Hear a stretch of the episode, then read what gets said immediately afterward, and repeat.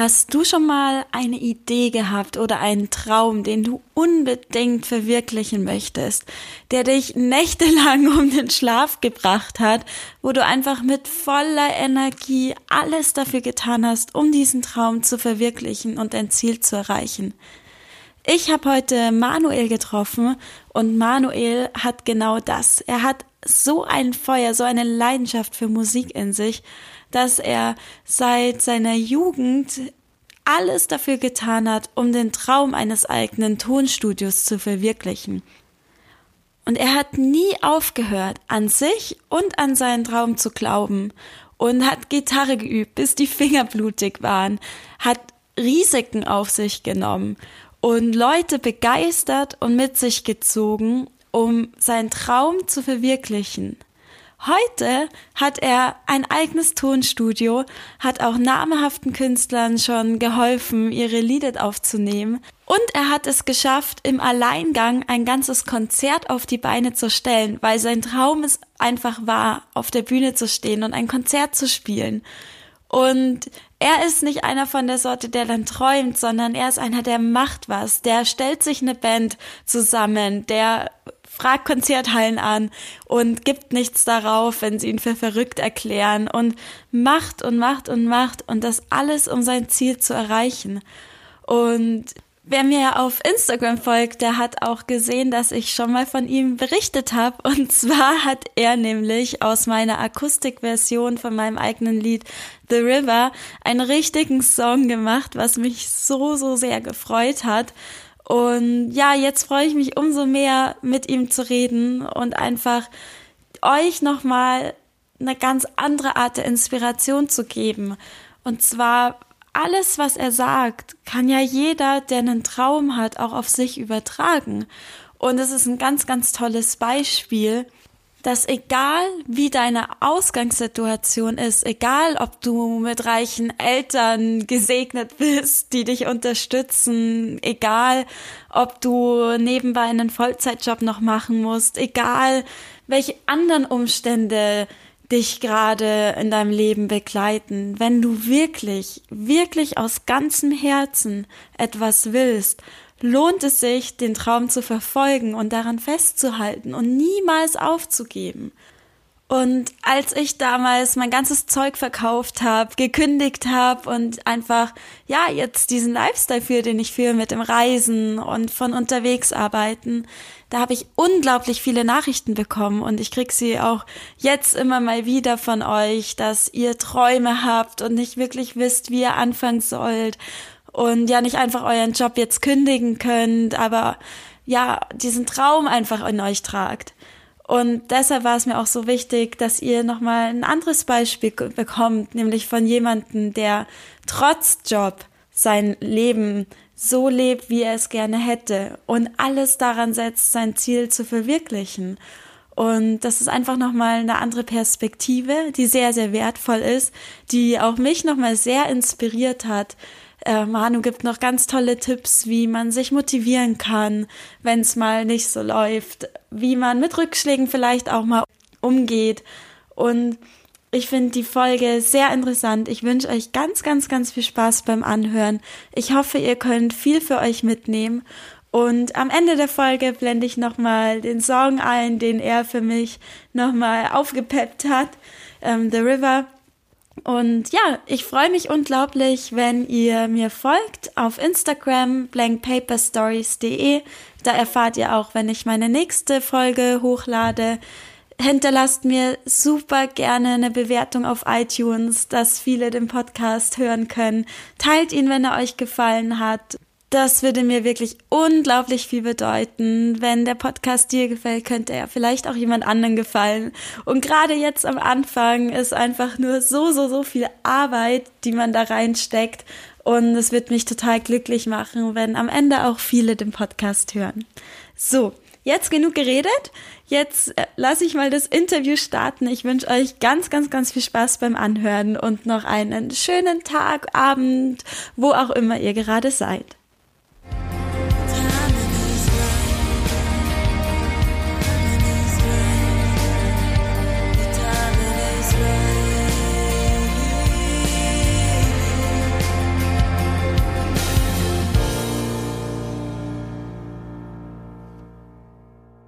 Ich sitze hier gerade mit Manuel Borges in den heiligen Hallen seinem Tonstudio.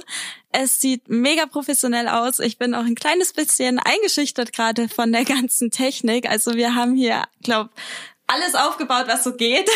Zwei Mikros. Zwei Mikros, Kopfhörer, Mischpult, alles am Start. So professionell habe ich noch keinen Podcast aufgenommen. Ähm, aber das war nicht immer so. Ich habe gerade von ihm einen kleinen Einblick bekommen, wie seine Anfänge vor zehn Jahren mit der Musik waren. Und ja, damals hat er ganz klein angefangen und seitdem aber ein Stein auf den anderen gelegt, um jetzt seinen großen Traum zu erfüllen vom eigenen Tonstudio. Jetzt sitzt er hier äh, Manu, magst du dich mal kurz vorstellen? Mhm. Mein Name ist Manu Borges. Ich bin Singer-Songwriter und ja, Toningenieur, sagt man eigentlich. Ähm, Künstler, Musiker, wie auch immer. Vater von zwei Kindern jetzt. Und ähm, ja, das ist mein Studio hier. Leider sieht man es jetzt nicht, weil es ja ein Audiopodcast ist, aber Bilder werden bestimmt irgendwo zu sehen sein. Genau, die Bilder lade ich dann auf Instagram hoch, guck dann mal in die Story oder ja, wird es auf jeden Fall was zu sehen geben. Es ist auf jeden Fall mega professionell und ja, dann können wir auch ein kleines Vorher-Nachher-Bild vielleicht mal hochladen, wie es damals noch aussah in deinem Kinderzimmer, wo du angefangen hast mit der Musik. Ja, angefangen hat eigentlich sogar bei einem, einem Kumpel von mir, der hatte, das waren wir in der Grundschule, der hatte so eine Stereoanlage, die Eltern. Und da konnte man irgendwie, wenn man ein Mikro mit so einem AUX-Stecker, ich weiß bis heute nicht, wie das funktioniert hat, aber da hat man reinstecken können, dann hast du eine Kassette reingetan, oben eine CD, zum Beispiel Maria, Maria hast du das Instrumental laufen lassen. Mhm. Das war auf den Maxi-CDs oft drauf. Ähm, und dann hast du bei der Kassette Record und Play gedrückt, dann kannst du dazu aufnehmen. Cool. Ich habe sogar hier noch irgendwo diese Kassetten, aber nichts mehr, was das abspielen würde. Ja, ich habe auch mal Kassetten aufgenommen als Kind, aber dann habe ich eher mir Geschichten erzählt und ausgedacht. Oder zum Lernen. Streber. genau. Das kann ich nicht behaupten bei mir. ja, woher kennen wir uns eigentlich? Wir haben uns ähm, in der Ausbildung kennengelernt vor wie, wann war denn das? Auch 2009. 2009, genau. Und Wobei du warst ein Jahr später. Ich war ein Jahr später und hatte das Glück, mit den coolsten abzuhängen, den Muskeltier. so hat er sich mit seinen Kumpels genannt. Manuel ist das älteste Muskeltiermitglied, Stammesältester. Es war eine lustige Zeit und ich habe schon ähm, ja, vorhin gesagt, es wird wahrscheinlich nur gelacht bei uns im Podcast, weil immer wenn wir uns gesehen haben, haben wir halt einfach überhaupt nichts Ernstes reden können. Aber ja, die Zeiten sind anders. es gibt anders natürlich ist gut, ja. auch ernstere Themen, aber auch viele schöne Themen. Und ja, worüber ich aber eigentlich reden möchte, du hast ja was komplett anderes gelernt. Du hast Industriekaufmann gelernt, so wie ich auch. Und jetzt bist du plötzlich hier in deinem Tonstudio. Ähm, woher kam denn dieser Wunsch, ähm, in diese Richtung zu gehen? Hm, also Musik und Fußball war so eigentlich immer das, was in meinem Leben gezählt hat. Was anderes gab es eigentlich für mich nicht. Aber ich habe halt äh, früher auch extrem viel Fußball gespielt und Musik ist ja, also für Fußball brauchst du zwei Schuhe und für Musik machen brauchst du eigentlich doch ein bisschen mehr, vor allem damals. Ähm, es war es nicht so wie heute, dass du einen Laptop nehmen konntest und einfach aufnehmen, sondern wie gesagt, ein Kumpel von mir hatte eine Stereoanlage, die hat wahrscheinlich damals 2000 Euro gekostet. Ähm, und ja, und für mich war halt immer so das Problem, wie lerne ich mir das ganze Zeug? Also wie lerne ich Musik? Ich habe immer gesungen, einfach nur gesungen. Wenn wir draußen waren mit den mit Leuten, haben wir echt den ganzen Tag nur gesungen. Also auch der Pietro, ähm, den vielleicht auch ein paar von euch kennen, der war mit mir ja auch in der Klasse und wir haben einfach nichts anderes gemacht als zu singen. Wir sind sogar regelmäßig hm. aus der Klasse geflogen, weil wir halt so laut gesungen das haben. Das ist mir auch passiert. Ohne Scheiß. Und also wir waren halt extrem, also als ich klein war, habe ich natürlich alles Mögliche angehört, aber man muss schon sagen, ich habe viel so Rock, Pop und so mhm. wirklich, ähm, sagen wir mal, schwierige Musik, wo es halt wirklich viel Theorie da drin ist und schön ist und so weiter. Aber man muss halt auch sagen, dass wir total geprägt waren, auch von den Backstreet Boys. Ja. Mhm. Das ist einfach so, es waren geile Songs, ich höre das heute noch gern an. Weil es gibt ja viele, die älter sind, die sagen, ja, die sind so ein Schmarrn und so weiter. Das, die sind halt nicht damit aufgewachsen. Mhm. Aber wenn ich so ein Lied höre wie äh, Shape of My Heart oder so, dann bin ich halt wieder zwölf und irgendwie wieder in der Klasse ja. und singe, wenn ich das anhöre. Und deswegen, das war halt viele verschiedene Sachen gehört und immer gesungen, gesungen, gesungen und da, damals auch schon eigene Lieder geschrieben, aber wir hatten halt nichts, wo wir irgendwie das produzieren konnten. Also wir konnten es entweder nicht spielen auf einem Instrument ähm, und ich habe öfter mal angefangen, Gitarre zu spielen, aber es war erstens ist es zu teuer gewesen, so ein Unterricht. Und zweitens hat mir das nie gefallen. Also die Lehrer halt, die haben halt mhm. Sachen gelernt, die ja nicht interessiert haben als Kind. Ich wollte einfach nur so ein paar Power Chords oder so. Heute ja. zurückdenkend war das das, was ich halt so wollte. Einfach mit drei, vier Akkorden ein Lied spielen. Das ging aber nicht und ähm, deswegen habe ich immer wieder die Gitarre wieder so aus den Augen verloren, halt aber immer nur gesungen wieder. Ich kann mich erinnern, wir haben wirklich vor Wochen haben wir Singstar gespielt, damals auf der PlayStation 2. Das haben wir jeden Tag gesungen, bis wir die höchste Bewertung hatten in jedem Lied. Also es war für uns immer alles. Und ich weiß noch einen Moment, da waren wir auf so einer Hausparty und da hat, war halt ein Typ da, der, da waren wir, weiß ich nicht, auch so 13 oder so oder 14 und der hat halt einfach äh, Wonderwall gespielt, natürlich auf der Gitarre. Damals war es vielleicht auch noch nicht so ausgelutscht wie heute. Ähm, und ich war, ich saß vor ihm und habe nur auf diese Gitarre gestarrt und konnte nicht fassen, was für ein Ton da, also wie sich das in wow. echt anhört, wenn das mhm. vor mir ist. So, das war für mich zu krank. Also ich saß vor dem und der hat einfach nur diese heute für mich simplen Akkorde gespielt und das hatte so eine Macht auf mich. Das weiß ich, das werde ich nie vergessen. Und ähm, habe halt dann meine Mom auch gefragt und so weiter wegen Unterricht, aber war nicht möglich, weil sie auch alleinerziehend war und ähm, hatte aber immer ihre Gitarre, als sie 16 war, die ich, die ich dir vorhin gezeigt mhm. habe, ist unspielbar, nicht zu Das stimmen. stimmt, ich habe es probiert. und ich will auch nichts kaputt machen an dieser ja. Gitarre, deswegen fasse ich sie eigentlich nicht mehr an. Ähm, und das war halt dann wirklich 2008 äh, war es, glaube ich. Ähm, dass auch dieses ganze YouTube hochgekommen ist mhm. und ähm, einfach die Gitarre wieder total in den Fokus gerückt ist, weil in der Zeit war nicht viel Akustikmusik irgendwie unterwegs. Das heißt, man konnte sich nicht im Radio inspirieren lassen und hat dann mhm. gesagt, boah, ich will jetzt mir eine Gitarre holen, weil ich das machen will. Und ähm, diese wirklich Anfangs-YouTuber, die noch auf, weiß ich nicht, 1,40p gefilmt haben, da ähm, haben halt nur eine Akustikgitarre gehabt, auch teilweise. Und dann habe ich mir gesagt, ach, jetzt sehe ich ja, was die spielen. Mhm. Jetzt kann ich ja einfach gucken, was sie machen und halt auch machen. Ja. Und so hat es dann angefangen. Und als ich da angefangen habe damit, habe ich halt, also ich hatte blutige Finger, wirklich. Ich habe nicht mehr aufgehört zu spielen. Und wie gesagt, ich wusste am Anfang nicht, wie es richtig ist, bis ich eine Gitarre vom Kumpel ausgeliehen hatte, die gestimmt war. Dann habe ich das Ganze, was ich stundenlang seit Wochen gespielt habe, habe ich auf der gespielt und auf einmal gemerkt, ach, das sind ja wirklich jetzt Akkorde, das klingt gut und Wahnsinn. da war kein Halten mehr danach. Also ich habe in der Zeit alles, was, was so äh, musiktechnisch da war, in simple Akkorde umgewandelt, dazu gesungen. Bin gleich mit dem Chris, also einem meiner besten Freunde, in Jazz Music gefahren und habe so ein USB-Mikro auch geholt. Und dann haben wir da uns stundenlang aufgenommen und gesungen, gesungen, gesungen. Und viele haben dann auch, ähm, muss man auch sagen, viele haben dann auch mitgemacht, wollten dann auch Gitarre lernen und waren da so immer mit mir wieder so ähm, am Lernen und sind aber alle wieder abgesprungen. Weil es halt auch Durchhaltevermögen braucht, oder? Ja, auch.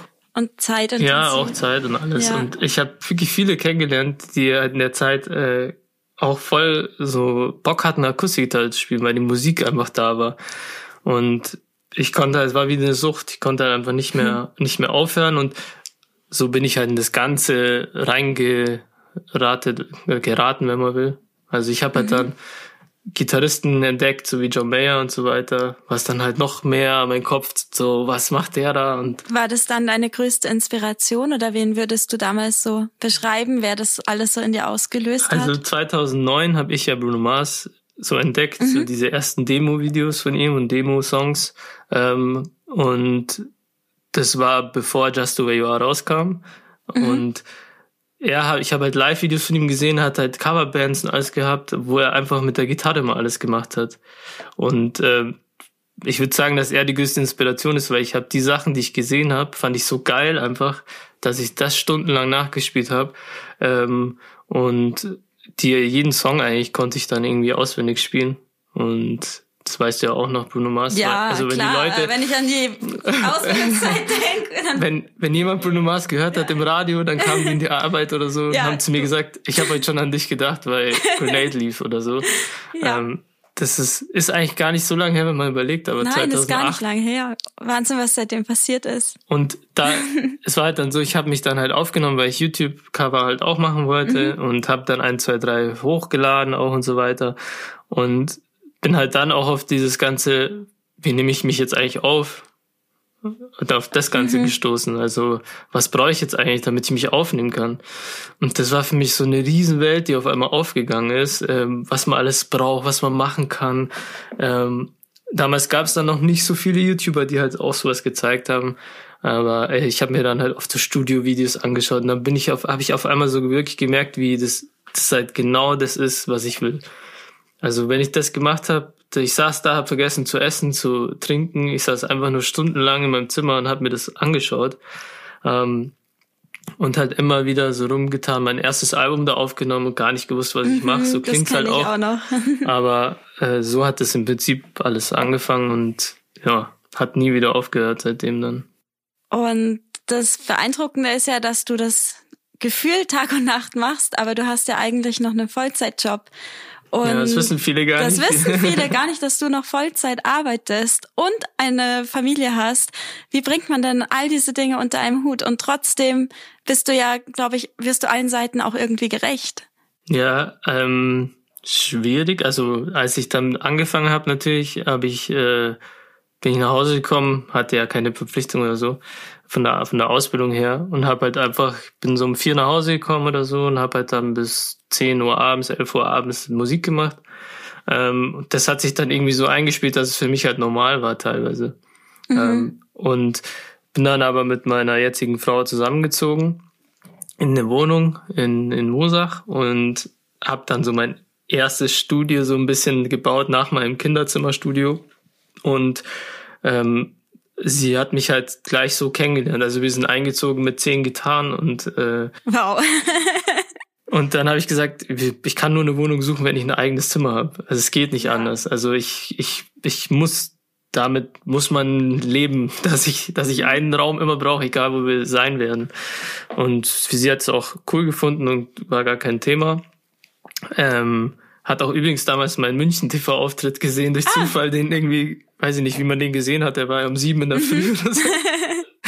äh, ja, genau. Und dann habe ich da halt so angefangen, ähm, war aber immer noch wirklich schlecht auch in den Sachen. Also ich habe halt wirklich einfach aufgenommen, Kompressor und irgendwas draufgehauen und äh, habe es halt alles verschlimmert und so. Mir dann immer gedacht, warum klingt das so scheiße? ähm, aber durch das habe ich halt immer wieder da rumgetüffelt, rumgetüffelt und es ist schon auch oft so, dass ich so teilweise auch ein schlechtes Gewissen habe und dann halt wirklich auch sage, okay, ich höre jetzt auf, ich gehe jetzt hoch, wir schauen einen Film an oder wir gehen Biergarten was essen Mhm. oder so. Ähm, aber sie ist halt krass tolerant. Ähm, und auch meine Freunde, ja, die halt immer rausgehen wollen oder sagen, hey, mach mal das, mach mal das. Wenn ich halt einen Auftrag habe im Studio oder so, dann haben die halt auch oft gehört, so ich kann nicht, ich muss halt im Studio arbeiten. Habt ihr ja auch schon öfter gehört. ähm, das, das liegt halt einfach daran, weil ich auch immer Angst habe, wenn ich, das, so geht's auch vielen, die das machen. Die Zeit, die ich halt nicht hier bin, werde ich nicht besser da drin. Ja. Also es ist so eine, Also so ein richtiger innerer Drang halt es auch. ist, es ist irgendwie schwierig, weil es ist auch ein bisschen strange, äh, wie man da so tickt. Also wenn ich allein zum Beispiel jetzt leben würde, dann hätte ich wahrscheinlich eine Couch, einen Fernseher Mhm. und der Rest wäre einfach nur Musikequipment. Und ich glaube, so geht's vielen Musikern, also gerade so äh, Tontechniker Ja. und so. Da gibt's so ein witziges Bild, was man immer sieht von so Insider-Witzen. Da sieht man den Wohnungsausschnitt und dann sieht man halt einfach so einen riesen Ausschnitt, steht Studio und dann so klein Klo und Schlafzimmer. und, und das ist halt das auch. Und so in der Wohnung war es halt klein und eng, aber wir haben uns alle dran gewöhnt. Ich habe halt einfach Musik gemacht und dann abends halt auch irgendwann dann so um acht habe ich halt aufgehört. Also ich habe halt dann jeden Tag so vier Stunden gemacht. Ähm, und dann habe ich mir aber auch gedacht, natürlich darfst du das mit der Arbeit eigentlich auch nicht und so weiter. Aber ich habe ja kein Geld damit verdient, deswegen ist es ja, Ja. alles kein Problem, sondern es wäre das gleiche, als wenn ich mich vor die Playstation hocke Genau. und einfach zocke. Ja. Ja. Also es ist halt die Leidenschaft. Und wir sind aber dann ziemlich schnell wieder ausgezogen, weil ich halt, das muss man echt so sagen, ich habe halt schon wieder größer gedacht. Ich habe nicht akzeptiert, dass ich jetzt in so einem kleinen Zimmer bin. Ich hatte halt immer diese Vision, ich will es größer haben. Ich will das so haben, wie ich es in meinem Kopf habe. Ist es bis heute zwar nicht, aber ich fühle mich halt wohl hier und mhm. hab alles. Also, und dann habe ich jetzt zu meiner damaligen, also zu meiner jetzigen Frau, damaligen Freundin gesagt, weißt du was, ähm, wir ziehen mit meinem besten Kumpel zusammen, dem Bernie, ähm, den ich auch bei BMW kennengelernt habe und mit dem schon in, in England gelebt habe, äh, in der Ausbildung in Oxford. Wusste ich halt, der ist perfekter Mitbewohner auch, zuverlässig, ja. macht seine Sachen, es stört nicht, äh, wir stören nicht. Und da habe ich gesagt, Leute, was sagt ihr eigentlich dazu, wenn wir versuchen, uns ein Haus zu mieten, so ein WG-Haus, also einfach ein, ein Haus, ein schönes Haus mit Garten, und dann haben wir alle was davon, ja. Der eine lebt oben, die anderen unten, jeder hat so gefühlt eine eigene Wohnung, ähm, kann aber, hat einen Garten und so Sachen. Mhm. Und ich habe halt im Keller dann mein Studio. Und wir sind wirklich, wir sind wirklich dann so Häuser haben wir besichtigt. Und das erste, was ich gemacht habe, ich bin immer in den Keller gegangen. Und dann habe ich gesagt, nee, hier geht's, kann man schon wieder gehen. Oh nein. Und das ist für die auch anstrengend gewesen. Vor allem in München, ja. muss man ja sagen. Und das Krasse ist halt jetzt, dass wir einfach dieses Haus hier bekommen haben. Dann ist, mhm. da stand WG geeignet und ähm, wir waren da, da waren auch Familien und so weiter, die sich das angeschaut haben. Und wir haben es echt bekommen. Wie habt ihr das gemacht? Tipp für alle, nicht. die eine Wohnung suchen? Ich weiß es nicht. Also ich hatte sie sowieso nicht bekommen. Also da der Bernie ist halt sehr vertrauenswürdig, wie ich ja. mal sagen, und die Annika halt auch. Mhm. Ähm, ich habe mich da eher so ein bisschen halt zurückgehalten. Ich kann sowas nicht so. Ähm, und dann haben wir es echt bekommen und dann ist natürlich bin ich halt ausgeflippt. Ich habe wochenlang Skizzen gemalt. Wie wird mein Studio mhm. aussehen? Wo kommt die Couch hin? Wo kommt das hin? Ähm, ja, und habe mir dann halt, weil ich eben 40 Stunden arbeite bei BMW, halt einen Kredit genommen und äh, habe halt gesagt, okay, ich schaffe mir jetzt alle Sachen an, die ich nicht sofort, die ich sonst erst in zehn Jahren haben mhm. könnte. Ja. Zum Beispiel ein wirklich gutes Mikro, wo auch Leute, die singen, sagen, boah, ich will in das Studio, weil der hat das Mikro. Ja. Also mir wäre es egal, ich muss nicht über ein U87 aufnehmen, ich kann auch ein normales Mikro zum Aufnehmen nehmen. Aber für die Leute, die das sehen, ist es halt so, ich habe halt gleich so ein bisschen taktisch gedacht, wie kann ich dann auch Leute hier reinziehen? Mhm. Ambiente muss stimmen, äh, es muss schön aussehen und gut klingen am Schluss. Hast du gut geschafft. ist richtig schön. War das dann ein großes Risiko für dich, den Kredit aufzunehmen? Ja, das, das Ding ist halt, ähm, das ist auch das, das Schwierige eigentlich daran, ähm, du, in dem Kopf hatte ich immer, ich will selbstständig natürlich sein. Mhm. Damit. Ähm, und es war 2014, wo wir hier eingezogen sind. Und da habe ich auch direkt wirklich mein Gewerbe dann angemeldet hier. Und da hatte ich dann schon fünf oder sechs Jahre wirklich hier getüftelt und so weiter. Also mhm. konnte das schon, habe halt Sachen gemacht, wo die Leute gesagt haben, das finde ich cool. Aber zurückblickend muss man eigentlich sagen, ähm, es ist noch nicht so, dass ich auf dem Markt wirklich gegen die anderen bestanden hätte, die jetzt schon wirklich Toningenieure waren und so. Aber irgendwie habe ich mir das dann so beigebracht, äh, da ich auch Geld investiert habe in Google-Werbung und so weiter, habe mir eine eigene Homepage dann gebastelt mhm. und so, also alles halt selber gemacht. Auch Leute, oh. Kurze Babypause gemacht. Oh, die sind so süß. Wie alt sind die jetzt? Ähm, ja, heute genau vier Wochen. Oh, so süß. Also ein Monat alt, ja. Samstag vor vier Wochen. Erzähl nochmal, wie die heißen. Liliana und Luis. Zwillinge, voll süß. Ja. Genau, wo waren wir stehen geblieben? Ja, genau. Ähm, wie hab ich, bin ich dann da reingerutscht, dass ich das eigentlich dann auch professionell halt gemacht mhm. habe. Also ich hatte halt nebenbei ähm, schon dann immer wieder Bands am Laufen habe halt versucht, meine Musik, die ich selber geschrieben habe und so weiter, halt zu performen. Und auf der anderen Seite halt immer versucht, anderen Leuten, die eine Song-Idee hatten oder einen Song hatten, dass der halt auch wirklich zum Leben erweckt wird. Ich weiß noch, wo du den Auftritt am Marienplatz in München sogar hattest mit deiner Band. War das so dein größter Auftritt? Ähm, nee, würde ich, also ich würde sagen, mein größter Auftritt war wirklich unser eigenes Konzert. Mhm. Kann ich gleich nochmal was dazu sagen. Das am 1. Mai, das war 2012. Ähm, muss man halt sagen dazu, wir hatten eigentlich nicht wirklich große Bühnenerfahrung mit so Open-Air-Sachen. Ja. Ähm, bin damals halt auch mit, es waren halt damals so meine, meine Kumpel, der Spenger, und äh, wir haben dann zwei, drei eigene Songs von mir, aber auch ein paar Cover eingebaut mit einer, eigentlich mit einer Metal-Band, ja, die haben dann mit uns Pop gemacht, was die aber auch voll geil fanden. Ähm, und das war halt einfach auch nochmal so ein Erlebnis, in der Band zu sein und äh, sich auf so einen Auftritt vorzubereiten. Und dann waren da halt dreieinhalbtausend Leute und es oh, war halt wirklich geil. Und das Ding war schon immer bei mir, ich, ich bin bei vielen Sachen immer total aufgeregt. Also auch bei so Fernsehauftritten oder so mhm. war ich immer extrem aufgeregt. Aber auf der Bühne ist bei mir immer alles weg. Also wirklich, mhm. wenn du sobald ich auf der Bühne stehe, ist es bei mir total weg. Und dieses, dieses Gefühl ist halt schon krass, ähm, da seine Musik zu spielen und die Leute singen mit und jubeln ja. da. Es ist einfach wirklich das coolste Gefühl für, für Musiker auch. Und das vergisst man oft, wenn man hier immer in, in seinem Studio alleine so rumsitzt, mhm. dass man halt auch wieder rausgeht und mal Band spielt und so weiter. Aber in München ist es halt nicht so einfach.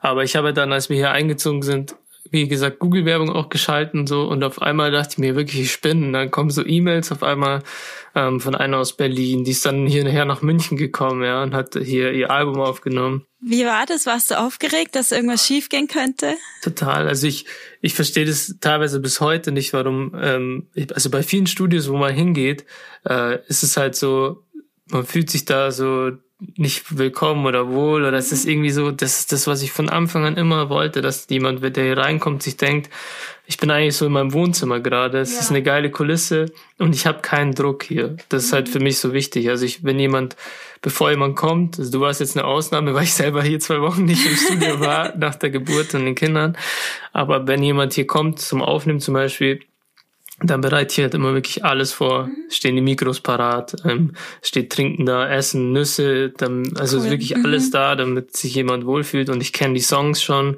habe die tausendmal gehört, ähm, mache mir schon Skizzen, wie das klingen soll. Mhm. Ähm, das ist halt einfach extrem wichtig, weil Mundpropaganda hilft wirklich immer noch am meisten, ja. meiner Meinung nach. Weil ein Musiker kennt einen Musiker und Klar. der hört dann was und sagt, hey, ich will das auch. Ähm, und also jetzt gerade, wenn man dann irgendwann schafft, zum Beispiel den Pietro, ich habe den ja wirklich, wir haben uns dann aus den Augen verloren nach der sechsten Klasse, ja, wir waren unzertrennlich. Mhm. Und wir sind wirklich jetzt nach 18 Jahren haben wir uns wieder gefunden. Wow. Äh, und so, hey, du machst immer noch Musik, hey, du machst auch immer noch Musik und komm, wir machen zusammen Musik und das ist halt durch, äh, einfach das krasseste Gefühl, dass man genau da wieder anfängt, wo man aufgehört hat. Das geht, finde ich, nur mit sowas wie Musik oder so, ja, was einen so verbindet. Mhm. Und bei ihm war es halt auch so. Er war schon in wirklich großen Studios und alles. Und er hat gesagt, er hört sich hier super und es ist einfach total geil, hier aufzunehmen und so. Und sowas freut mich halt dann schon, wenn die Leute hier rausgehen und sagen, das war einfach ein cooles Erlebnis. Ich habe auch noch einen wirklich geilen Song am Schluss. Mhm. Der ist doch vor kurzem auch erst rausgekommen und jetzt schon Number One Hit? Ähm, also er selber, ich sag mal so, bei in der deutschen R&B-Szene, in der wir alle damals waren, so ich sag mal 2005, 2006 war das extrem. Da hatte er einen Riesenhit, äh, Scusa Me, und ähm, bei mir im Freundeskreis und so kannten ihn auch wirklich alle. Ich wusste auch, dass er das damals noch ist, mhm. äh, Pietro B. Ich, ich wusste, ich kannte ja seine Stimme und alles. Ähm, wir waren halt beide damals so ein bisschen, ich sag mal so pubertär und alles. Jeder hat so sein Ding gemacht mhm. und das ist halt auch, was mich heute an den Leuten auch teilweise stört, dass man so sehr den anderen irgendwie nichts gönnt und so, ja, dieses Gefühl von Konkurrenz die ganze mhm. Zeit, das ist was, was ich ganz schlimm finde.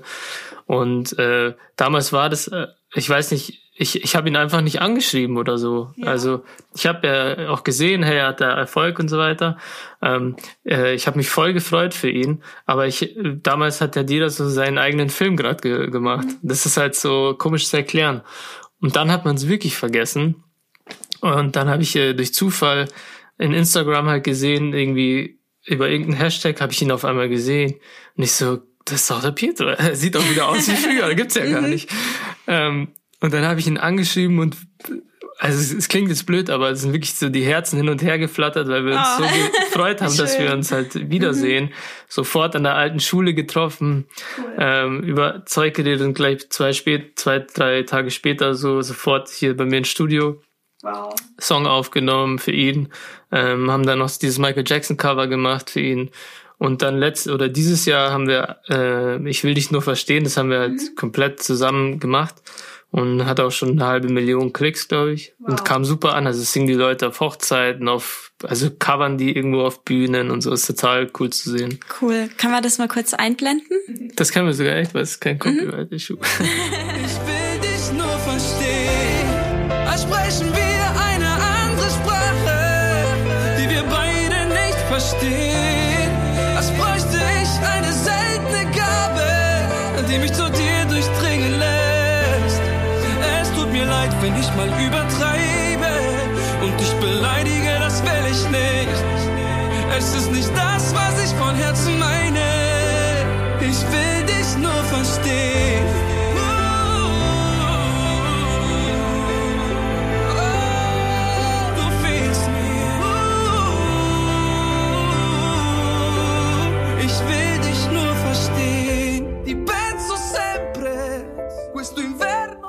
War eigentlich, weil wir vorhin drüber gesprochen haben, das war auch eigentlich so jetzt das schönste Projekt, was ich bis jetzt gemacht habe, weil ich selber viel Herz drin habe und äh, wir den Text zusammen gemacht haben.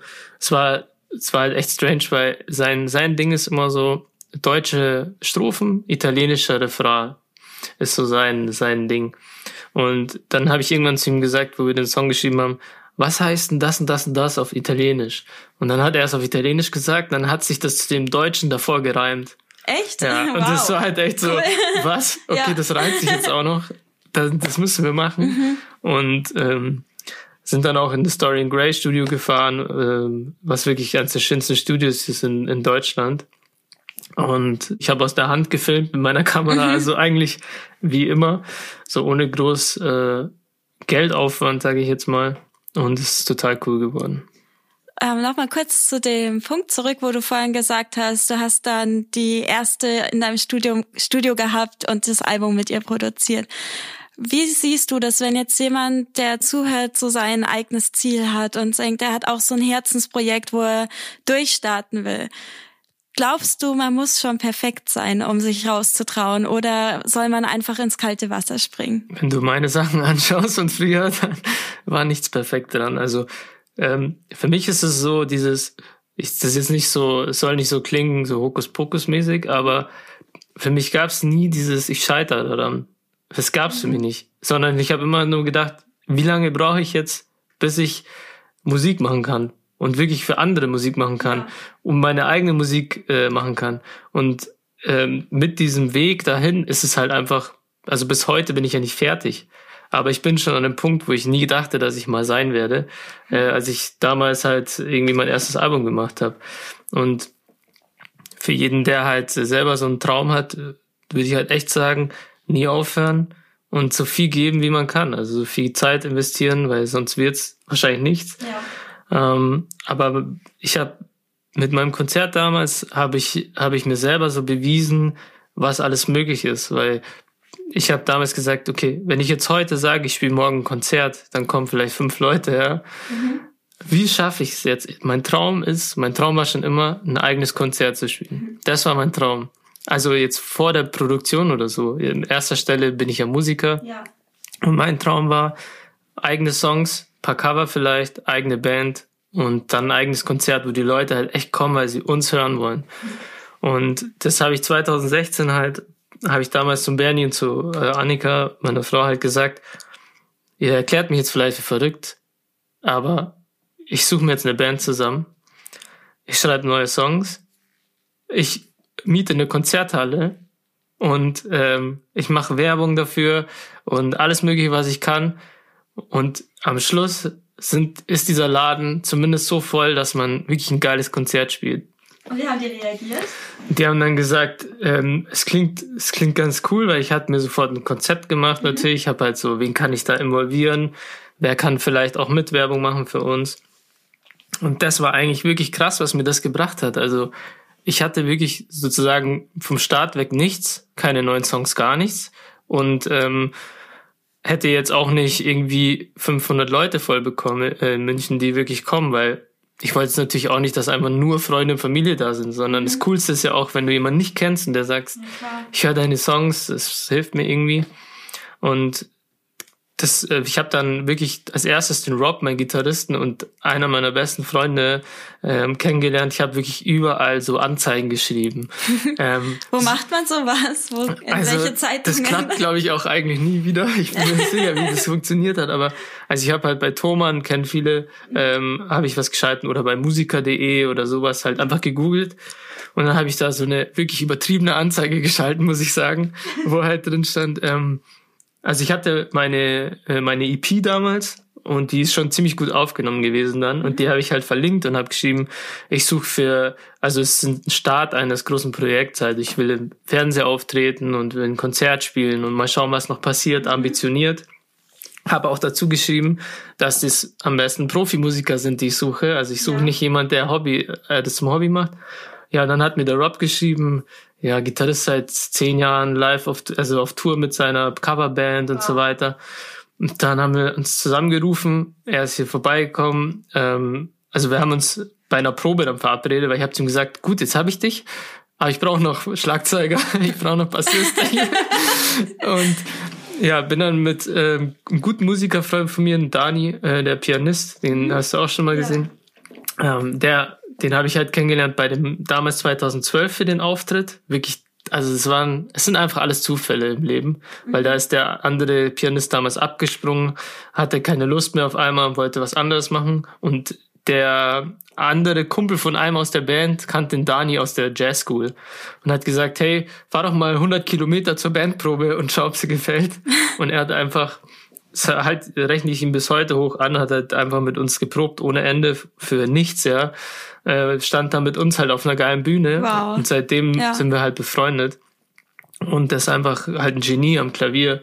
Und dann habe ich zu ihm gesagt, Dani, ich hätte jetzt einen Gitarristen. Also ich, wenn wir jetzt noch einen Bassisten und Schlagzeug erfinden, dann haben wir endlich unseren Traum von der Band äh, irgendwie hinbekommen. Mhm. Und ja, dann hat die Miri mir geschrieben, Schlagzeugerin, die damals frisch nach München gezogen ist. Ähm, professionelle Schlagzeugerin, die jetzt auch wirklich unter Vertrag ist und Hunderttausende von Klicks hat, wow. die also auch hier bei mir ihr erstes Video gedreht hat, weil ich gesagt habe, du musst ins Internet, du bist so gut und zeig mal, was du kannst. Und dann haben wir ein Video hochgeladen und es hat, ist durch die Decke gegangen.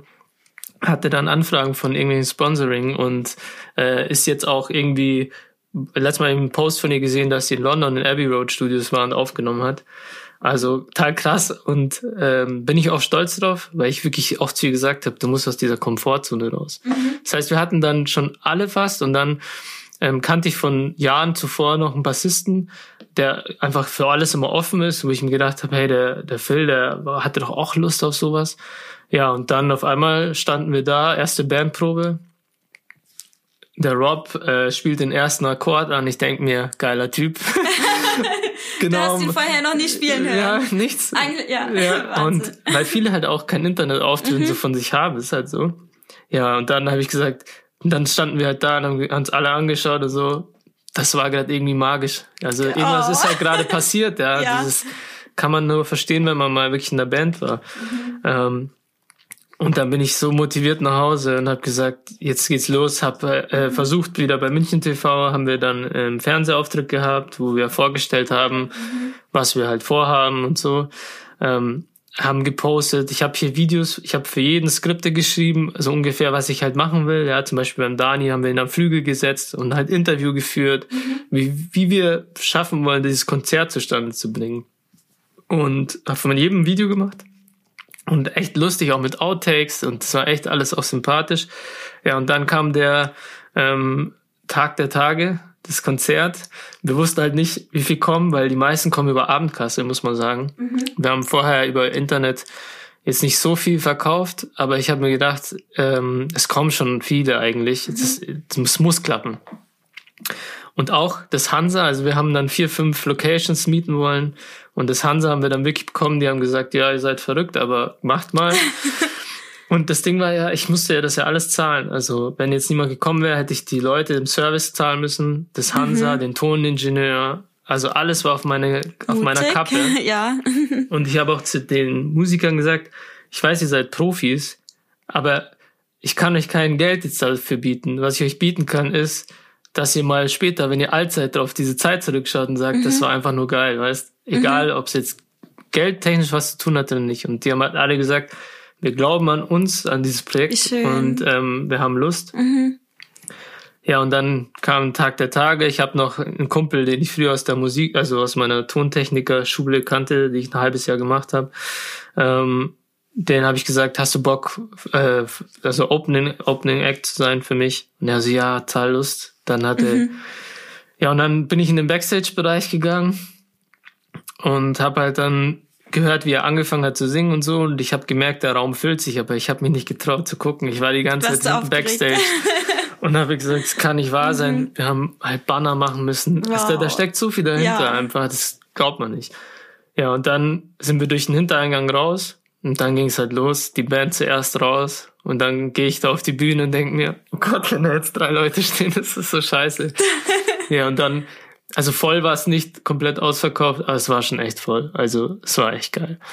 Und dann haben wir da echt unsere Sachen gespielt. Es war einfach, es war einfach einer der schönsten Abende eigentlich in meinem Leben, wirklich. Und auch Wow. Freunde waren da und ähm, es war echt cool. Ich weiß noch, du konntest damals. nicht. Ja, und ich bereue es gerade wieder so sehr. Ich wäre so gern gekommen. Das hat mich damals so schon geärgert.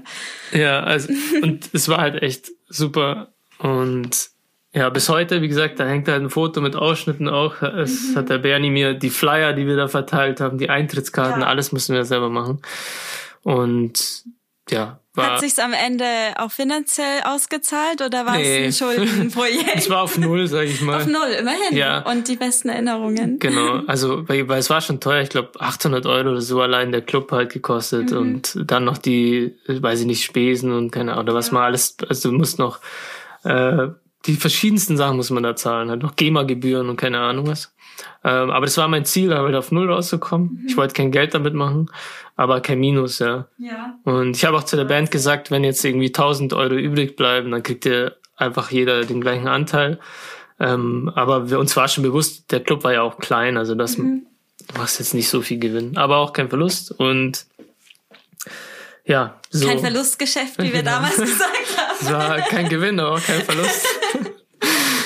Genau. Ja, ey, cool. Also dir wurde auch gar nichts so geschenkt. Du hast dir das alles, was du hast, selber erarbeitet und quasi von null selbst beigebracht, aus dem Boden gestampft und dir richtig was aufgebaut. Ja, ich- Total inspirierend. Genau, ich finde es nämlich auch witzig. Natürlich in YouTube, man kriegt auch die ganzen Hater und so, die sind immer da. Und äh, ich habe so gerne auch so Vlogs gemacht, weil ich halt einfach gern filme und sowas, ja. Und dann steige ich halt ins Auto und fahre irgendwo hin oder so. Und ich weiß noch, einer hat mir kommentiert bei meinem Song äh, I See the World, hat er geschrieben, drunter geschrieben, weil da geht's ja drum, ähm, ja, die Welt ist einfach im Prinzip brennt sie, ja. Also es ist überall, wo du hörst, nur schlechte Sachen im Umlauf, Terrorismus, Feuerbrände und Überflutungen und keine Ahnung was. Und ich wollte einfach irgendwie ein Statement dafür setzen, weil ich kann schlecht über sowas reden, aber singen gut drüber. Und habe dann für mich meinen besten Song geschrieben, den ich hier geschrieben habe. Und ähm, dann hat einer halt drunter kommentiert, ja, du fährst ein BMW, deswegen kannst du gar nicht wissen, wie es ist wenn man Ja. leidet, so im Prinzip. Und dann habe ich mir halt auch so gedacht, ähm, oft hat ne, oft sehen die Leute irgendwie was äh, und haben ein ganz anderes Bild von einem. Also die sehen zum Beispiel jetzt mein Studio auf Bildern Ja. und haben überhaupt keine Ahnung, äh, wie das alles funktioniert oder wieso ich ein Studio habe. Für die ist es nur so, ja, wahrscheinlich haben die Eltern einfach gezahlt. Was man halt so denkt. Genau. Ja, also oft. Genau. Und Ja. die Tatsache ist halt einfach, ich arbeite bei BMW, von dem Ja. her ähm, kriegen wir gute Konditionen bei den Autos. Und äh, ja, wie gesagt, deswegen habe hab ich da ab und zu meiner Frau mir halt so ein Mietauto geholt. Was ja auch wichtig ist, finde ich, weil ich gebe wirklich alles aus für mein Studio, geldtechnisch. Und ja, es ist halt einfach auch so, für die, ich habe BMW halt extrem viel zu verdanken, eigentlich alles, ja. Weil ich hätte nie einen Kredit bekommen, wenn ich nicht einen Job gehabt hätte. Ja. Und es ist, es ist wirklich so, dass, dass, dass ohne BMW da nichts möglich gewesen wäre. Und deswegen denke ich mir, habe ich mir ab und zu halt gedacht, äh, muss, muss ich natürlich auch ein Auto fahren, um das Geld wieder in BMW zu reinvestieren. Ja. Ja. Und ich habe ja davon auch was, nämlich ein Auto. Ähm, aber wie gesagt, das sind halt so Sachen, wo ich, wo man dann da sitzt und sich so denkt, Wie geht man Wie dann mit sowas, sowas? wie geht man mit sowas um? Hm, Ich habe eigentlich nur drunter geschrieben dann, ähm, dass das nichts damit zu tun hat, ob jemand jetzt in einem Haus wohnt oder oder keine Ahnung, weil ich habe ganz ehrlich, ich habe also mein Kinderzimmer, es war eigentlich ein Kammerchen, in dem ich halt 15 Jahre gelebt habe und ich war trotzdem glücklich.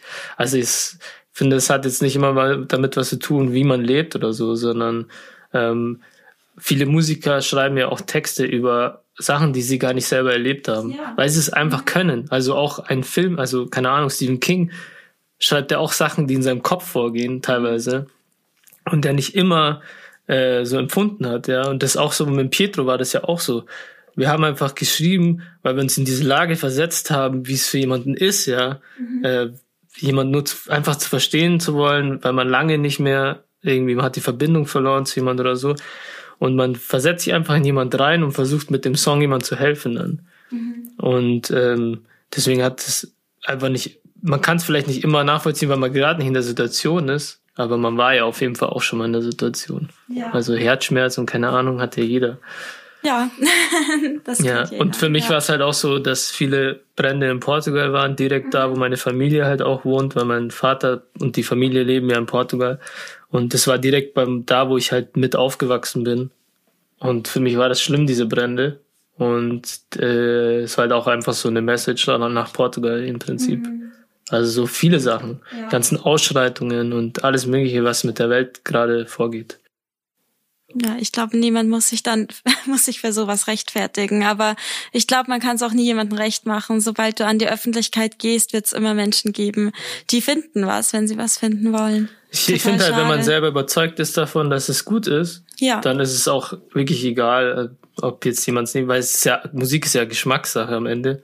Und es gibt sogar welche, die finden Bruno Mars scheiße. Also, wo ich auch sage, es kann nicht sein. Oder ja. sie finden Michael Jackson langweilig mhm. oder keine Ahnung. Es mhm. gibt ja für jeden gibt's Hater. Und ähm, jetzt habe ich eh nicht so eine große Reichweite, aber es, es kommt, die kommentieren halt einfach eher mal als jemand, der einfach sagt, ich habe es gerade voll genossen, das anzuhören und was auch immer. Ja.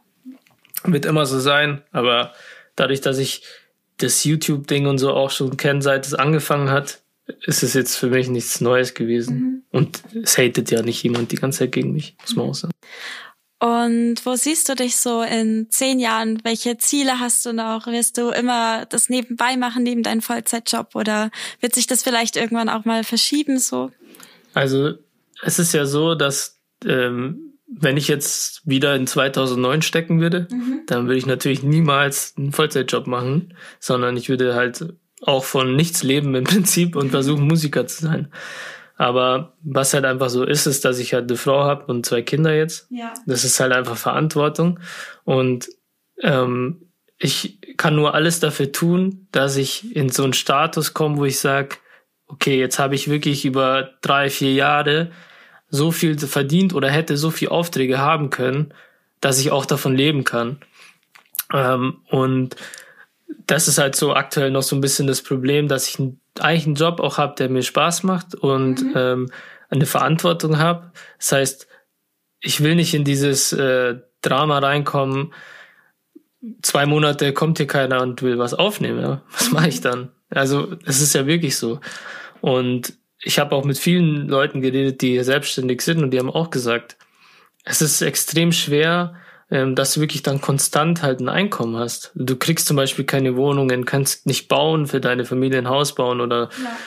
du hast halt einfach keine Sicherheit. Du kannst nicht zum Beispiel vielleicht in Urlaub fahren und ich will meinen Kindern ja schöne Urlaube mal mhm. ermöglichen. Ja, also ich, ich denke jetzt nicht mehr nur an mich, sondern ich muss auch an andere Sachen denken. Aber heißt ja nicht, dass ich nicht für immer mit Musik Geld verdienen kann. Mhm. Und für mich ist so jetzt mal grob gesehen, ich arbeite ja wirklich viel trotzdem im Studio. Das heißt, ich lebe dieses Ding ja schon. Ähm, aber äh, 40 Stunden zusätzlich arbeiten ist natürlich hart. Mhm. Aber ich denk mal, also der Plan ist auf jeden Fall so, dass wenn ich mal in Rente gehe, ja, dass ich dann saugut leben kann, weil ich meine Rente bekomme und Musiker bin. Ja. Und auf jeden Fall dann einfach so viel Zeit habe und so viel Projekte machen kann und ähm, dass ich da auf jeden Fall dann, also ich werde nie nicht arbeiten. Also ich glaube, dass ich werde auch vielleicht mal in Teilzeit gehen dann, mhm. weil das ist was, was ich mir zum Beispiel öfter mal überlegt habe, wenn wenn jetzt die Kinder mal ein zwei Jahre wachsen und so weiter, dass ich dann sage, okay, ich gehe jetzt mal in Teilzeit, weil dann kann ich ja immer noch äh, viel mehr im Studio arbeiten, ja, und muss aber nicht ausgeben.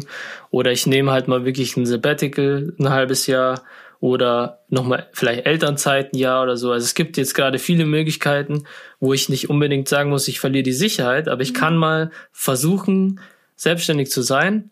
Ähm, und ich finde es ich find's gut, wenn man sagt, es gibt keinen Plan B, ich gebe jetzt alles oder nichts. Das muss klappen, aber das geht bei mir jetzt nicht mehr. So mhm, erwachsen klar. muss man einfach sein. Genau, also, und deshalb war es mir auch so wichtig, mit dir diese Folge aufzunehmen, weil ich habe es ja genau andersrum gemacht. Ich hatte diesen Traum, mir was eigenes aufzubauen, noch ein bisschen planlos eher und habe einfach meinen sicheren Arbeitsplatz aufge Platz aufgegeben, alles verkauft und gesagt, so alles oder nichts, ich gehe jetzt, ciao und schau einfach, was ich jetzt mache und nimm mir endlich mal Zeit, um meine eigenen Projekte voranzutreiben, ohne dass ich das nachts machen muss. Und das hat total viele Leute inspiriert. Ich habe unglaublich viele Nachrichten bekommen ähm, von Menschen, die auch Träume haben, die verwirklichen wollen, die einfach ja noch viel mehr in sich sehen am Potenzial als das, was sie gerade machen. Und ich wollte einfach damit auch nochmal zeigen, hey, das ist nicht der einzige Weg. Ich habe das so gemacht, weil es sich für mich richtig angefühlt hat, aber es ist natürlich genauso möglich, dass du deine Sicherheit behältst und wenn du genug Herzblut hast und Wille, auch mit einem Vollzeitjob deinen Traum verwirklichen kannst. Und da bist du ja das beste Beispiel dafür. Und ich, ich habe das ja schon damals bewundert, deine Weltreise mit 18. Ich habe ja auch deinen Blog damals gelesen und so weiter. Und ähm, ich, also ich würde auch, wenn mein Kind heute sagen würde, ähm, ich will das und das machen, würde ich sagen, mach's Mhm. Ja, wenn du jung bist, du hast, bist nicht verheiratet und so weiter, dann mach das. Ähm, ich bin da auch im Prinzip komplett offen, dass man das machen soll und ich würde es genauso machen. Wie gesagt, wenn ich jetzt mhm. in 2009 wieder stecken würde und das hätte, was ich heute hätte. Ähm, aber ich finde es auch überhaupt nicht schlimm, dass man, wie gesagt, einfach seinen Traum lebt und ich werde in der Zeit immer besser und ich mache immer mehr und äh, wenn ich dann wirklich auch aufhöre, dann bin ich auch an einem, in einem Status, wo ich sage, ich kann mich auf mich so sehr verlassen, dass wenn eine Metalband kommt, dass ich das gebacken krieg, wenn ein Hip-Hopper kommt, ja, mhm. ein Rapper kommt, dass ich ihm einen geilen Beat machen kann, ähm, wenn eine irgendwie, keine Ahnung, Akustikgitarre, Singer-Songwriter kommt, dass ich dem wirklich alles bieten kann, was ich, was ich kann. Weil das ist ja im Prinzip auch das Ziel. Und man muss ja auch sagen, dass du viele gehen halt wirklich teure Schulen, lernen alles zum Aufnehmen und so weiter. Und das war halt was, was ich nicht hatte. Also ich habe äh, an der deutschen Pop zum Beispiel habe ich ein Studium angefangen damals und habe aber dann gemerkt, also ich weiß nicht, wie ich sagen soll, aber du lernst halt zum Beispiel, wie Schall entsteht und so weiter. Und ich denk mir, ich habe schon ein Album aufgenommen, mir interessiert nicht, wie Schall entsteht, sondern ich will einfach Musik machen und besser werden, obwohl ich verstehe, man muss, wenn man die ganzen Hintergründe weiß und so weiter, es tut man sich natürlich viel leichter. Aber ich habe mir das dann sowieso alles beigebracht, während ich aber Musik gemacht habe. Und das hat mir immer so gefehlt bei diesen Studiengängen, dass es so mhm. theoretisch ist. Aber du hast irgendwie, also wir hatten dann eine Abschlussprüfung auch und wir waren in einer Gruppe zu viert und dann haben wir eine Band aufgenommen. Und die anderen haben halt noch nie eine Band aufgenommen. Das heißt, die waren so nervös, die haben nicht mal geschafft, das Mikro äh, scharf zu schalten für die Aufnahme, keine Phantomspeisung drauf zu. Und ich hatte halt schon mein Album aufgenommen. Ja. Also habe ich im Prinzip diese ganze, äh, diese ganze Prüfung selber gemacht. Die anderen haben ja. die Note kassiert, weil okay. ich halt schon aufnehmen konnte. Mhm. Also das, das, und dann habe ich halt gesagt, ich habe da keine Lust drauf. Ich brauche jetzt nicht diesen Titel hier, dass ich einen Abschluss in der Hand habe, ähm, sondern ich keine Ahnung, ich habe damals einen Hochzeitssong für meine Schwester der Hochzeit auch aufgenommen und so weiter. Und der wurde sogar zwei, drei Mal im Radio dann gespielt. Echt? Ja. Und das war halt so, dass ich dann gesagt habe, ich bin halt schon, äh, ich will einfach Musik machen, ob ich jetzt einen Abschluss habe oder nicht. Wenn jemand kommt, dann soll er kommen, weil er zum Beispiel von Pietro einen Song hört und sagt, das ist cool, ich will das auch können. Mhm. Und nicht sagt, bist du Tontechniker? Ja. Habe ich aber dann, irgendwann habe ich es einfach aus äh, Interesse habe ich dann trotzdem einen Abschluss gemacht, ähm, aber über Fernschule halt, mhm. weil es einfach für mich dann besser mit der Arbeit ging. Das heißt, ich habe dann bin von der Arbeit heimgekommen, habe meine Musik gemacht und dann habe ich noch mal für diese Fernschule gelernt und mir das alles trotzdem drauf geschafft. Schläfst du auch ich, irgendwann? weil ich wissen wollte, ob ich das halt auch mhm. kann, weil ich damals halt gesagt habe, das habe ich keine Lust drauf, ja. Schallwellen und so weiter. Mhm. Wahnsinn. Ja. Was wären so deine Tipps für Leute, die einen Traum haben? Oder was denkst du, welche Eigenschaften sollte man auf jeden Fall haben, um wirklich, ja, selber sowas sich aufzubauen, egal in welche Richtung das geht? Also ich glaube, wenn man wirklich den so einen Drang hat, so wie ich den jetzt zum Beispiel habe, dann ähm, muss man sich eigentlich gar nicht wie groß selber motivieren. Das ist so immer mein Ding. Also ich glaube, jemand, der sagt, äh, ich habe ich hab den und den Traum, aber dann zum Beispiel eine Woche lang nichts dafür tut, ja, obwohl er Zeit hat zum Beispiel. Ja. Das ist für mich jemand, der, der hätte schon Lust drauf. Also ich würde auch zum Beispiel gern, weiß nicht, ich würde, wäre zum Beispiel gern Pilot, aber ich hätte jetzt keine Lust zu lernen, wie man fliegt. Ich würde nur gern fliegen. Und so, ich finde, wenn, wenn man wirklich was will, dann äh, gibt man halt alles dafür, dass man das auch irgendwie hinbekommt. Also ich kann mich erinnern, ich hatte wirklich äh, mein Dispo immer ausgeschöpft da in der Ausbildung, aber ich habe irgendwie Kabel kaufen müssen für 350 Euro. Also ich habe kein Kabel gehabt und nichts und ich musste Kabel kaufen. Ähm, und es tut einem so weh, ja, diese Kabel zu kaufen. Da habe ich sie mir aber gekauft und habe irgendwie zwei Tage halt nur äh, so Haferflocken mit, mit Wasser gegessen. Ähm, Mit Wasser, nicht mal mit Nee. Milch. Oh Gott. weil ich halt einfach äh, aufnehmen wollte. Und für mich gab es keinen Weg, äh, dass ich jetzt eine Woche warte, weil ich habe jetzt die Idee, ich will jetzt aufnehmen und ähm, deswegen groß Tipps kann ich nicht, kann ich da nicht geben, außer dass man halt echt nie aufhören darf, äh, an, an sich zu glauben. Also ich habe jetzt auch ähm, wieder überlegt, äh, viel mehr live zu spielen und so weiter, auch wenn es schwer ist in München. Aber ähm, das ist halt eine Sache, die ich einfach vermisse wieder. Aber mit einer Band live zu spielen. Und da muss ich auch sagen, wenn ich jetzt nichts mache, dann wird mir nicht ein Gig einfach zufliegen. Ja? Natürlich musst nicht. Halt wieder, Wünschen reicht alleine nicht. Du musst wieder üben, Ja, du musst klar. reinkommen, du musst deine Songs performen können. Da musst du halt schauen, wo, wo gibt's was, wo man auftreten kann. Die Leute müssen auch wissen, dass du jetzt wieder spielst und so weiter. Also das ist halt äh, auch wieder was, wie ich sag, wenn ich es wirklich will, dann muss ich jetzt auch wieder Gas geben, damit ich auch wieder live spielen kann. ja. Aber es sind halt tausend Projekte, die man im Kopf hat. Also ich äh, mach, ich mache auch zum Beispiel gerne hier so Live-Sessions, dass ich jemand hole und der einfach live seinen Song hier performt und so. Das habe ich auch, mache ich auch umsonst, ja. Also, weil ich einfach Lust habe, dass ein paar Künstler mal sich, ja, mal wie so einen Auftritt haben und eine gute Audioqualität und ein Video haben. Also es ist Sind dann hier Zuschauer oder wie muss man sich das vorstellen? Je nachdem, wenn da jemand welche mitbringt. Also ich habe zum Beispiel einen Alex Raphael habe ich aufgenommen, der hat halt auch ähm, Singer-Songwriter ist mit so einer Loop-Station, total cool, ja. Der war auch bei einem Gig, wo ich auch war, der da gespielt und da habe ich zu ihm gesagt, hey, weißt du was, komm noch mal bei mir vorbei, äh, nimm deinen Song einfach auf. Ich hätte halt Lust, einfach, dass man den hören kann, den Song, weil der, den kann man noch nicht hören. Und ich, der hat mir gefallen, ja. Dann ist er hierher gekommen, äh, hat mikrofoniert und so weiter und hat halt den Song performt und hat halt gleich ein geiles Video dazu gehabt. Cool. Und sowas habe ich halt auch irgendwie Lust, so Leute, äh, Talente zu sehen und einfach mit denen mal. Oh, ich habe mich so gefreut, wie du mein Lied gehört hast auf Instagram und dann fern, wie heißt du's genannt? fern producing, keine Ahnung.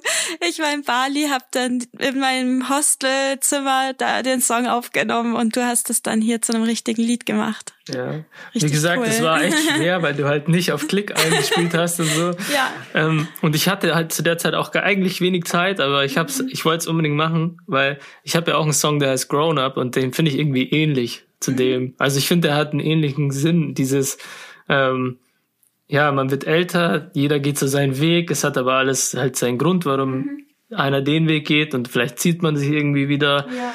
Also es ist halt so was, was ich selber auch äh, fühlen konnte. Deswegen habe ich mir gedacht, ich will einfach mal schauen, ein bisschen was machen draus. Ja. Oh Gott, ich habe die ganze Nacht nicht geschlafen, als du den geschickt hast. Das war echt cool. Ich Ja. hab so geheult, aber richtig cool. Wie gesagt, das hätten wir noch viel geiler machen können. Aber jetzt, das hat halt auch seinen Charme und du wirst in zehn Jahren das anhören und bist wieder in Bali und Ja.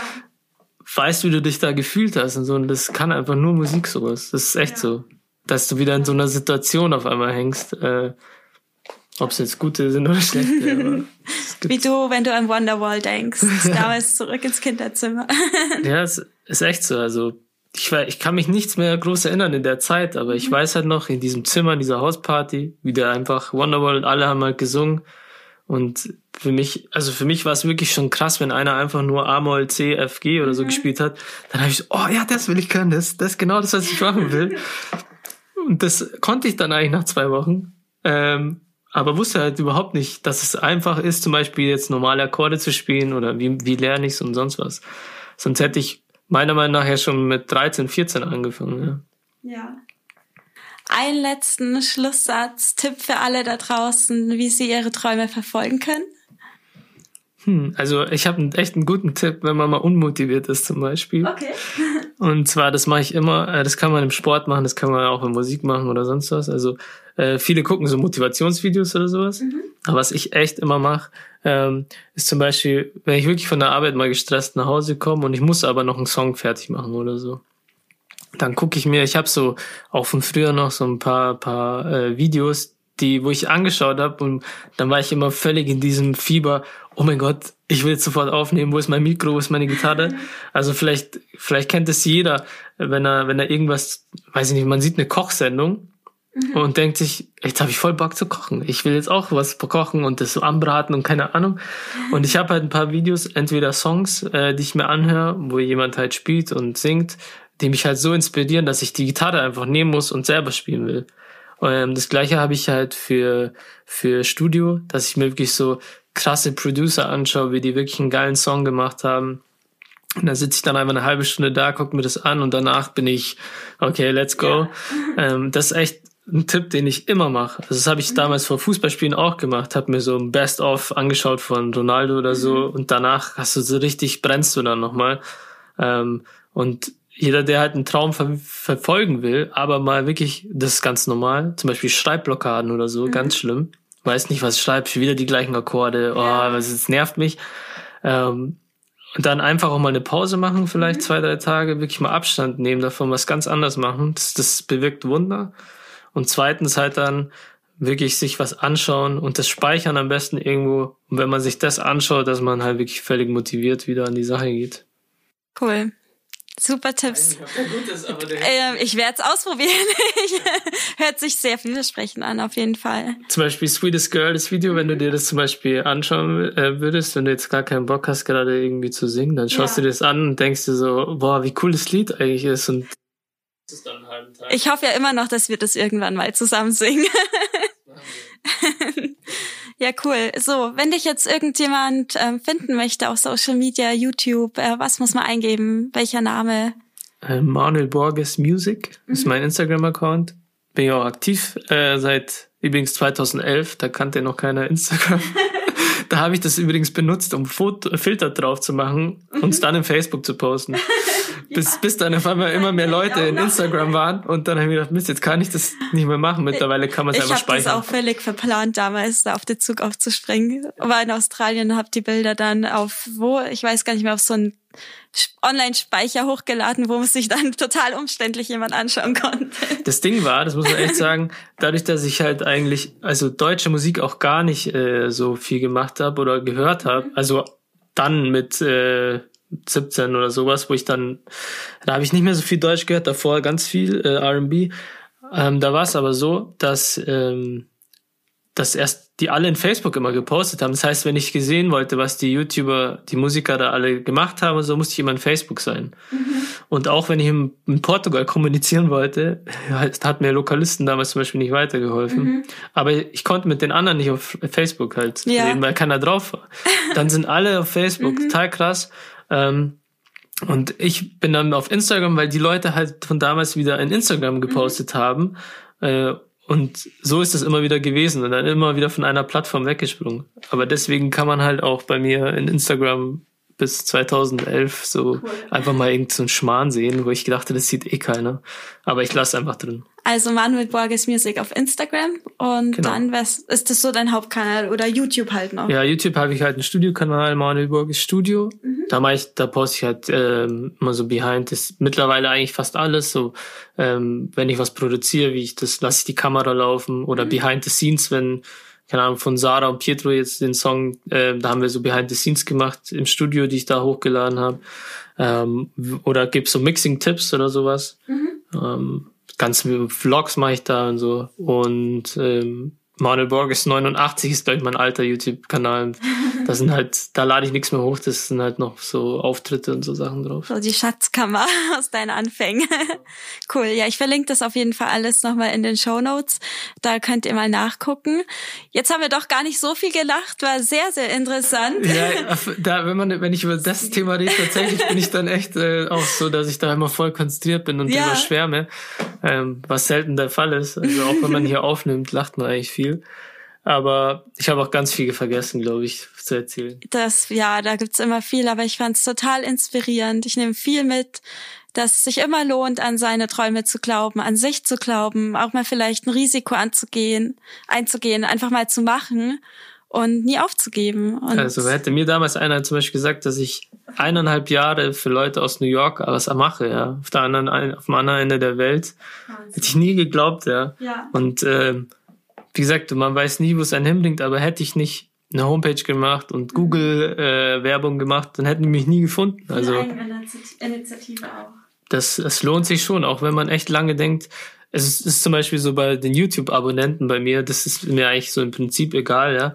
Ähm, da habe ich auch gesagt, boah, ich habe äh, irgendwie eineinhalb Jahre so coole Videos eigentlich hochgeladen. Mhm. Klar, der Markt ist mittlerweile so gesättigt, dass man sich ja. nicht mehr findet und habe aber irgendwie 370 Abonnenten oder so. Ähm, aber es ist mir halt einfach egal. Ja. Mhm. Und jetzt kam mal ein Video wie das mit Sarah und Pietro. Das hat halt 64.000 Aufrufe oder so. Und jetzt sehen die Leute meine anderen Videos und schauen und sagen, hey, das ja. ist ja voll cool und so weiter. Hätte ich jetzt nicht so viel Videos auch hinten dran, dann hätten die nichts zum Angucken. Mhm. Und so können die halt jetzt sehen, hey, der macht so viel Zeug, das ist voll cool, ich abonniere mal und ja. schau mal. Also es hat alles seinen Sinn auch wenn man am Anfang denkt, das bringt vielleicht gar Kann ich auch noch was dazu erzählen? Ich habe ja meinen Blog seit fast vier Jahren jetzt, äh, blankpaperstories.de, der hieß früher noch Living for Taste. Und ich habe auch, glaube ich, ein Jahr für einen gefühlt leeren Raum geschrieben und es kam einfach nichts zurück und da musst du einfach dranbleiben. Mein Traum war es, diesen Blog zu machen und den habe ich immer nachts gemacht. Also ich saß so viele Nächte bis zwei, halb drei am Laptop, manchmal die ganze Nacht, wenn ich wieder irgendwas im Code falsch gemacht habe und die ganze Seite lahmgelegt habe. Und das war aber auch so ein Traum, wo ich einfach das wollte ich unbedingt und habe die ganze Zeit daran gearbeitet, ohne jemals was zurückzubekommen. Und nach einem Jahr hat sich das dann gewendet. Und auf einmal haben es Leute gesehen und haben gesehen, da ist ja schon ganz viel. Und sind natürlich auch länger auf der Seite geblieben, haben sich das angeschaut und dann kamen die Aufträge rein, dann kam Hoteltest-Anfragen und es hat immer größer geworden und immer mehr. Und da lohnt sich's halt einfach wirklich weiterzumachen, auch wenn am Anfang vielleicht nichts zurückkommt, nie aufgeben, weiter seinen Traum verfolgen und nie vergessen, warum man es macht. Und da ist eben man auch, wird auch nie Erfolg haben, muss ich sagen. Ja. Man muss, man wird nie Erfolg haben, wenn man das jetzt macht, um berühmt zu sein oder mhm. um viele Abos zu haben oder, oder so. um Geld zu verdienen. Genau, dann weil wirst es das nie ist die schaffen. falsche Motivation. Weil es verdienen nur die Geld, die vorher schon die Arbeit investiert haben Genau. aus Leidenschaft. Ja. Und die können dann so Sachen präsentieren oder halt auch sagen oder richtigen Review geben dafür und sagen, so und so, das ist gut daran. Weil wenn man nur anfängt und gleich irgendwie Influencer werden will, ähm, dann glaube ich, klappt das einfach nicht so. Weil man hat nicht das Herzblut reingesteckt. Es wird zumindest so sein, dass immer welche besser sind als du, also viel Ja. besser, weil die halt einfach die Arbeit reingesteckt haben. Herzblut ist wichtig. Es gibt ja diese 10-Stunden-Regel. Du musst 10 Stunden Arbeit investiert haben, zum Beispiel ins Gitarrespielen, bevor du wirklich gut bist mal. Äh, 10.000 Stunden, sorry, 10 Stunden nicht. 10.000 Stunden? 10.000, genau. Das Oh. heißt, das heißt, man soll 10.000 Stunden investieren und das schaffst du nur mit Leidenschaft. Na klar. Aber wenn du diese 10.000 mal knackt hast, spielst, wirst du für immer weiter spielen. Mhm. Weißt du, was ich meine? Weil du ja dann schon drin bist. Der erste, das Schwierigste ist immer der Anfang. Ja. Vielleicht so die ersten 100 Stunden. Bist du sicher, dass es 10.000 sind? Ja, ich bin das mir klingt sicher. ganz schön einschüchternd. Ja. Nee, ja. Aber ja, einfach dranbleiben und immer an die Träume glauben. Das sind halt ein paar Jahre, aber Ja, es ist schon eine Zeit. Ja, wir haben ja hoffentlich noch ein bisschen Zeit. Ich weiß nicht. Ich bin vielleicht jetzt bei Stunde 40. aber hast schon einen Song geschrieben schon. Aber schon einen Song Was meinst du, was nach geschrieben. 10.000 Stunden ist? cool. Ich arbeite dran. Ja, vielen Dank für das schöne Interview. Hat mich total gefreut. Jetzt haben wir es endlich geschafft, Mann. Jetzt haben wir es endlich geschafft, bevor ich wieder nach Bali zurückfliege oder wo auch immer. ja, Hoffentlich haben wir auch aufgenommen. das wäre aber jetzt es ist schon, rot. Schaut gut aus. das wäre schon schlecht. Eine Stunde über Aufnehmen sprechen. dann, dann schauen, ob der Sound gut ist. Nee, es sieht auf jeden Fall sehr professionell aus. Machen wir jetzt zur Not, machen wir einfach ein Foto für Instagram. ja, genau. Nee, Quatsch. Also vielen Dank, war eine sehr schöne Folge. Wiedersehen. Das war mein Interview mit Manuel. Ich hoffe, euch hat's gefallen. Wie gesagt, die ganzen Kontaktdaten, wo ihr ihn findet, schreibe ich in die Show Notes. Schaut mal bei ihm vorbei. Und wenn dir der Podcast gefallen hat, würde ich mich wahnsinnig freuen, wenn du ihn bewertest, wenn du mir folgst. Gerne auch auf Instagram blankpaperstories.de. Und natürlich würde ich mich auch unglaublich freuen, wenn du jemanden kennst, der total inspirierend ist oder selber vielleicht eine Geschichte hast, die du denkst, jemand anderen auch inspirieren und helfen könnte. Dann schreib mir total gern eine E-Mail an julia at blankpaperstories.de. Ich würde mich wahnsinnig freuen, mich mit dir auszutauschen und wer weiß, vielleicht haben wir ja dann schon bald eine gemeinsame Podcast-Folge.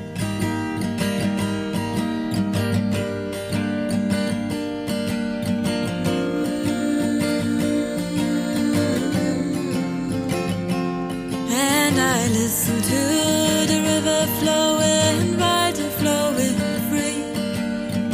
Everything in life happens as it's meant to be. And I listen to the sound of water loud and sometimes quiet. And I know everything happens when the timing is right.